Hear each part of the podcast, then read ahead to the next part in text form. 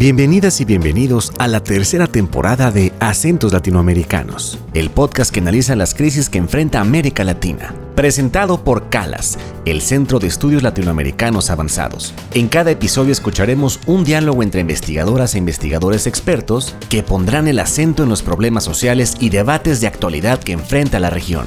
Hola, bienvenidas y bienvenidos a un nuevo episodio del podcast de Calas Acentos Latinoamericanos. Yo soy Luisa Conti, investigadora de la Universidad de Friedrich Schiller de Jena y una de las coordinadoras de la Plataforma para el Diálogo, Fronteras, Migraciones y Crisis, miradas desde América Latina y Europa. Estamos hablando de los factores que llevan las personas a migrar, por ejemplo, el cambio ambiental, desplazamientos por el crimen, los factores que influyen las trayectorias, que favorecen o impiden la participación de estas personas que migran en su nuevo lugar. Hoy tenemos con nosotros dos invitadas. Tenemos Bella Feldman Bianco y Leticia Calderón.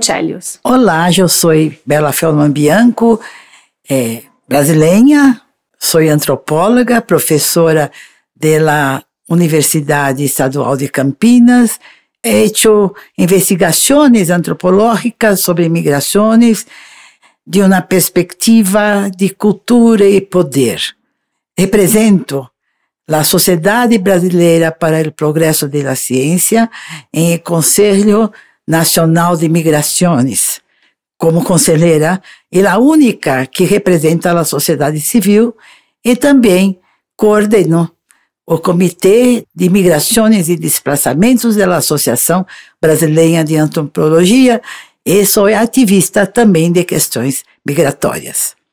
Yo soy Leticia Calderón Chelius, profesora e investigadora del Instituto Mora en la Ciudad de México y también me he dedicado a estudiar y acompañar procesos migratorios desde hace muchos años especialmente dedicada a la cuestión de los estudios de ciudadanía, derechos políticos de población en tránsito y en eh, condición de, migrantes y después de integración, inclusión en sociedades de acogida. Soy presidenta del patronato de la Asociación eh, Sin Fronteras, IAP, aquí en México, y también soy, eh, eh, bueno, acompaño, doy un consejo en la medida en que puedo de ODA, otros Dreamers en Acción, migrantes de retorno en nuestro país, en el caso de México, y acompaño a otras organizaciones en la medida de mis fuerzas. Es un gusto estar aquí con ustedes. Muchas gracias por la presentación.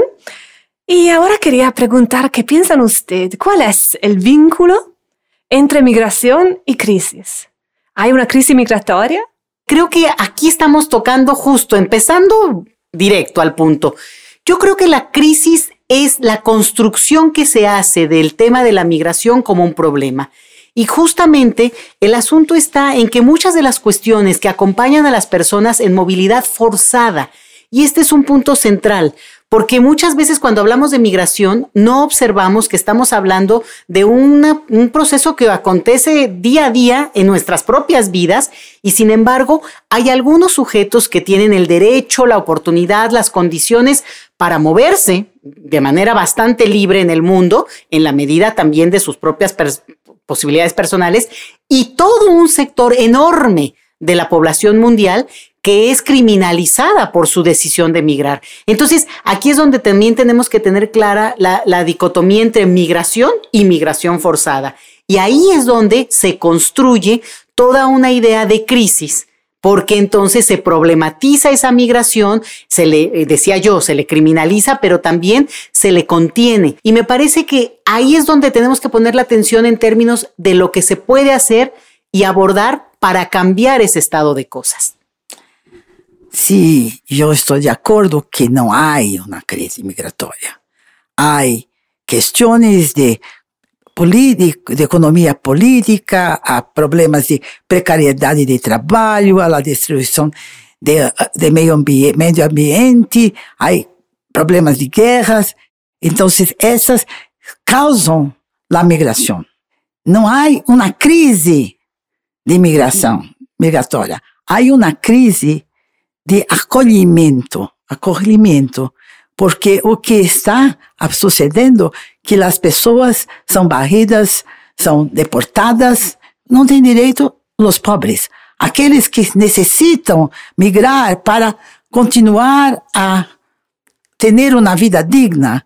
Então, os refugiados, solicitantes de, de, de, de refúgio, os migrantes que perderam seus trabalhos nessa época de precariedade, de terceirização do, de trabalho, essas pessoas são criminalizadas. E essas pessoas são aquelas que não podem entrar. E tem, temos que pensar também que todo esse sistema de burocracia, de passaportes, de visas, e é uma coisa muito recente. O passaporte foi inventado em 1920 e há fronteiras, fronteiras que delimitam territórios de nações, de estados. Mas por que que essas fronteiras estão se quedando como muros fortificados? Isso é uma coisa que nós temos que questionar, porque as pessoas têm direitos é, de viver. Por isso, muitas, é, muitos ativistas falam em cidadania universal, o direito de migrar. Então, existe um direito a migrar? Significa também o direito a migrar también un derecho a ser recibido, ser acogido? Este es el principal problema, ¿eh? porque en términos de la, digamos, de los avances de la legislación sobre los derechos humanos después de la Segunda Guerra Mundial, una cuestión que quedó clarísima es que las personas somos portadoras de un derecho a elegir y poder movernos. El asunto está en que por el concepto de soberanía y por toda la discusión que permanece en términos de los estados nacionales como lo tenemos estructurado en esta época, puedes tener derecho a emigrar, pero no a inmigrar, porque inmigrar, ser acogido, como tú lo decías, tiene que ver con cómo cada país define su propia ley de inmigración. Entonces hay que tener muy clara esta diferencia entre emigrar, salir de un país, e inmigrar. Y por tanto, y ahí está la, digamos, la trampa. Las personas pueden decidir salir, conste, estoy aquí hablando de una cosa que pueden decidir cuando muchas veces son forzadas a salir. Pero el punto acá es cómo son eh, rechazados, cómo hay una serie de eh, elementos jurídicos sobre todo, y entonces puede ser documentado porque tienes además de tus papeles, ¿no? De visa o pasaporte, seguramente condiciones económicas, una tarjeta de crédito y una serie de elementos.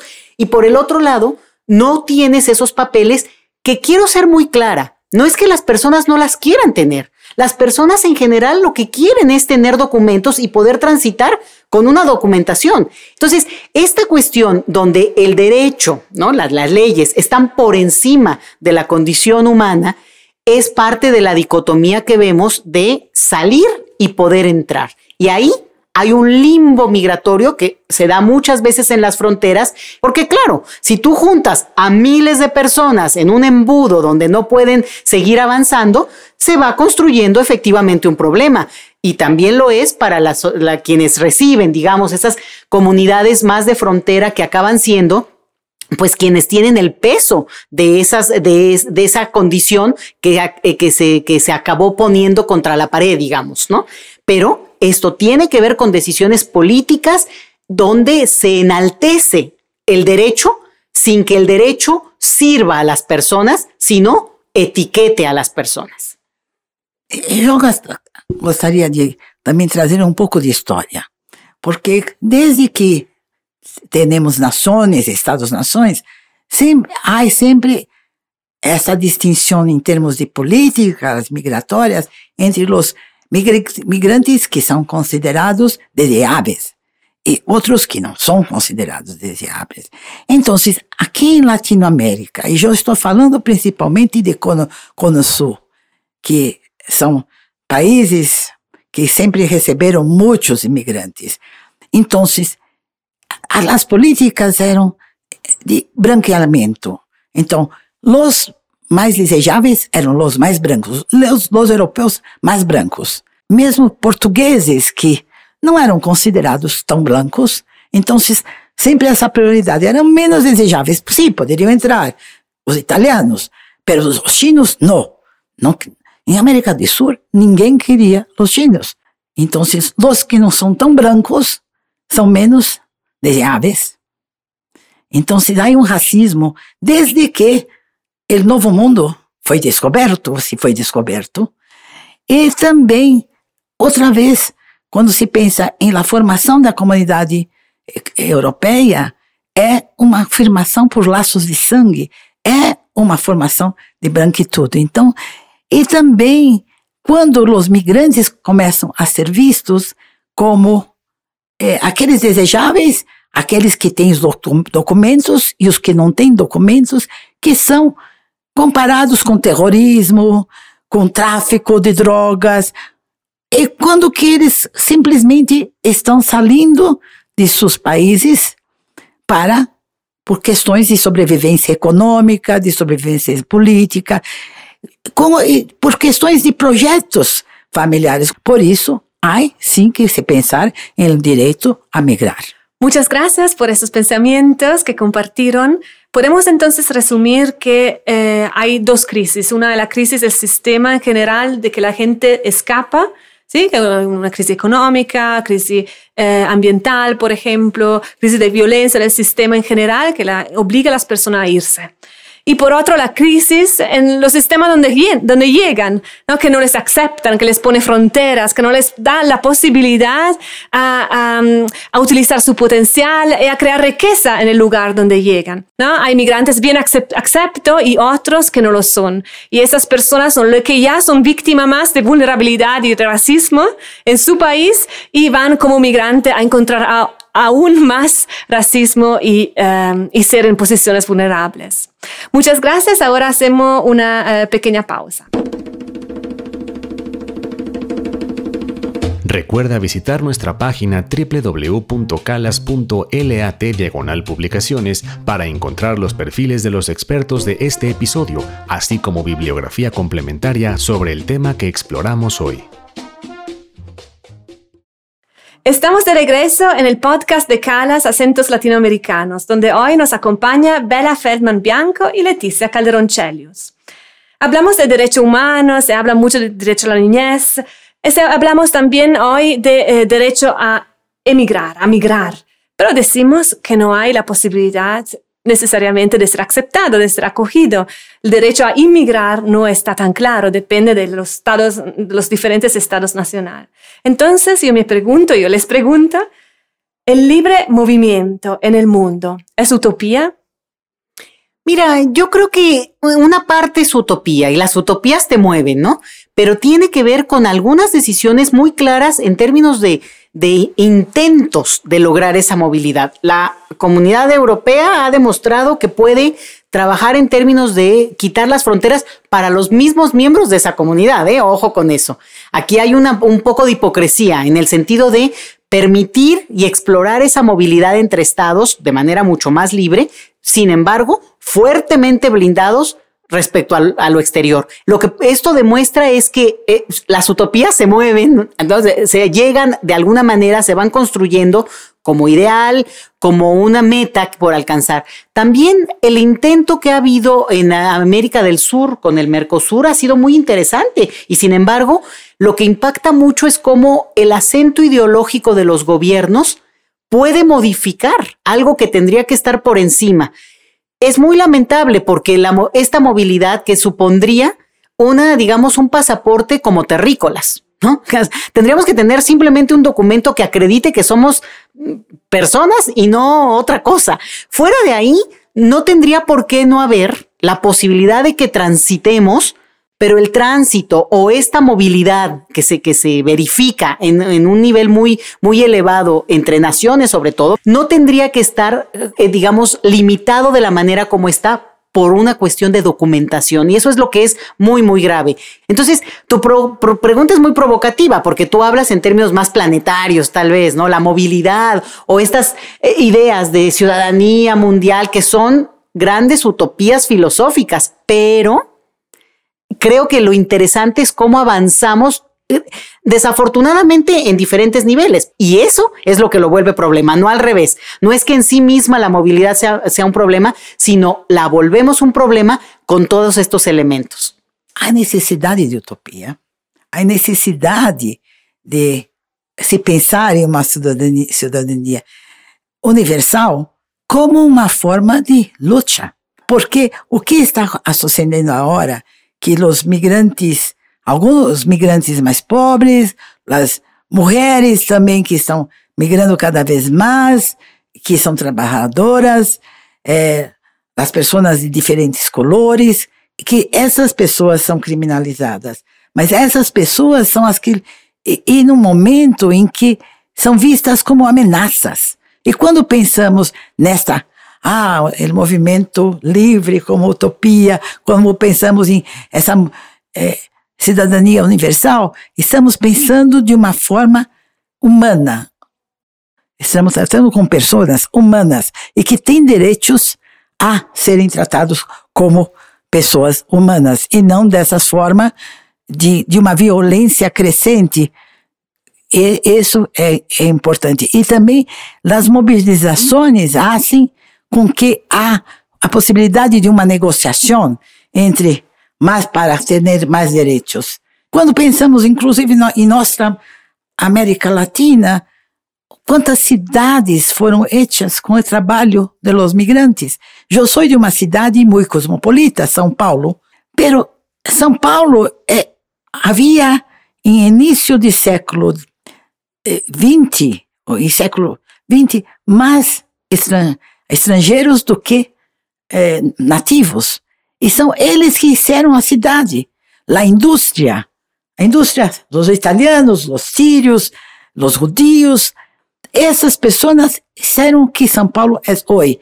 E, e, e há uma renovação que e, e, e nós, nós outros somos cosmopolitas porque exatamente porque estamos tendo diferentes tradições culturais, diferentes eh, manifestações culturais que fazem nos fazem mais interessantes. Então, esse é esse outro lado de se pensar na mobilidade como um contributo y no como una amenaza.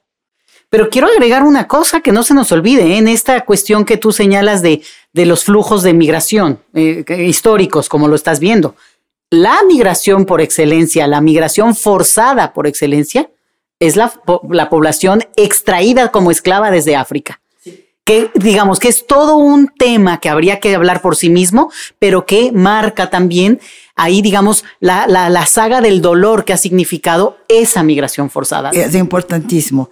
Mas por otro lado, hay, se habla más como nunca se habló sobre o racismo estrutural, sobre o feminicídio, sobre a questão de, dos, dos migrantes, e há como resultado mobilizações muito fortes contra o racismo estrutural, inclusive manifestações através pedagógicas, através da música, de compositores negros ou compositoras negras, muita coisa que está cambiando em termos de que eh, las, em termos das mobilizações de pessoas contra esse status quo.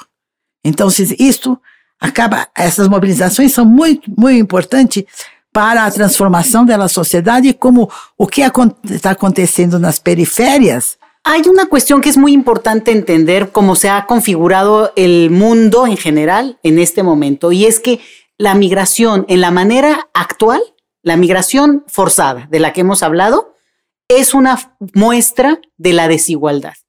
Sí, ese es un punto que es central, porque si no, entonces de repente parece ser como que no, no, eh, es una cuestión de que las personas que mm, se adhieren a una sociedad por la vía de la migración, pues acaban siendo las víctimas de todo un discurso. Y efectivamente eso ocurre, pero ocurre especialmente en condiciones de esta migración forzada, que además tiene la otra característica y es que generalmente es de población pobre. Pero este es un tema que tiene que ver con lo que llamamos ahora aporofobia, que es el miedo, el rechazo o incluso el odio al otro, el extranjero, pero también pobre.